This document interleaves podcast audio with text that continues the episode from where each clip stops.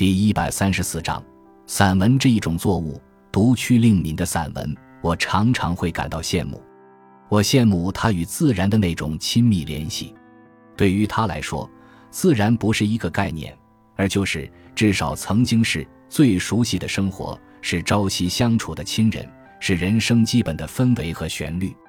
这当然得益于他生于乡野，长于乡野，得益于乡野之美对他的常年浸润和陶冶。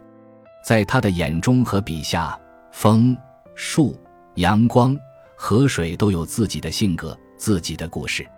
譬如说，他看见春天的风怎样把田土吹得松软，让青草芽和庄稼苗一颗颗顶着种子壳的钻出；他知道柳、槐、杏。杨开花或生长时不同的节奏、形态和不同的动人处，他能从稻树、瓜果、草书身上闻到阳光的味道。这一切对于我是新鲜而陌生的，我肯定写不出来，因为我没有这样的观察和体验。我一直认为，自小在远离自然的大城市里生活，是我的精神成长历程中的一个缺陷，甚至是一种先天不足。精神的健康成长离不开土地和天空，土地贡献了来源和质料，天空则指示了目标和形式。比较起来，土地应该是第一位的。人来自泥土而归于泥土，其实也是土地上的作物。土地是家，天空只是辽远的风景。我甚至相信，古往今来哲人们对天空的沉思。那所谓形而上的关切，也只有在向土地的回归之中，在一种万物一体的亲密感之中，方能获得不言的解决。然而，如果说阅读和思考可以使一个人懂得仰望天空，那么要亲近土地却不能单凭阅读和思考，而必须依靠最实在的经历。一个人倘若未曾像一棵真正的作物那样在土地上生长，则他与土地的联系就始终是抽象的，这正是我的悲哀之所在。但是，更加可悲的事情正在发生。即使对于屈令敏这样在农村长大的人，土地也已经成了一个越来越遥远的回忆。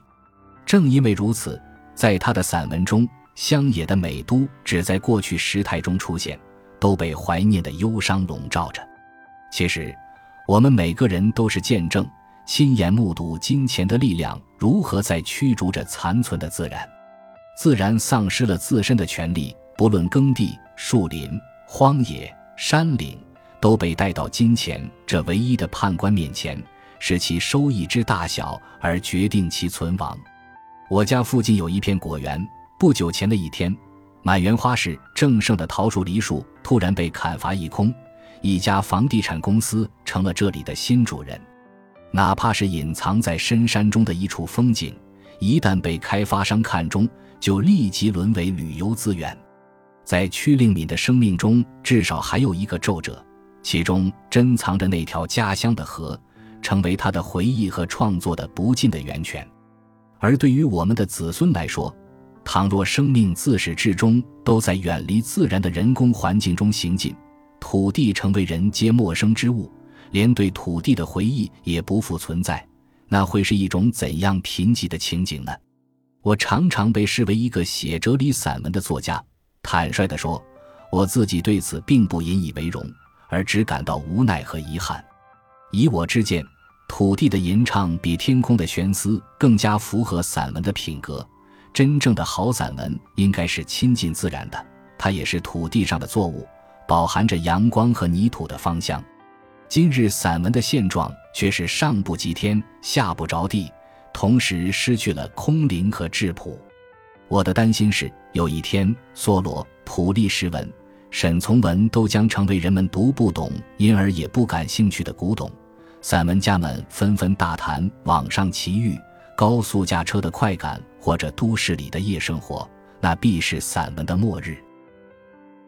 感谢您的收听，本集已经播讲完毕。喜欢请订阅专辑，关注主播主页，更多精彩内容等着你。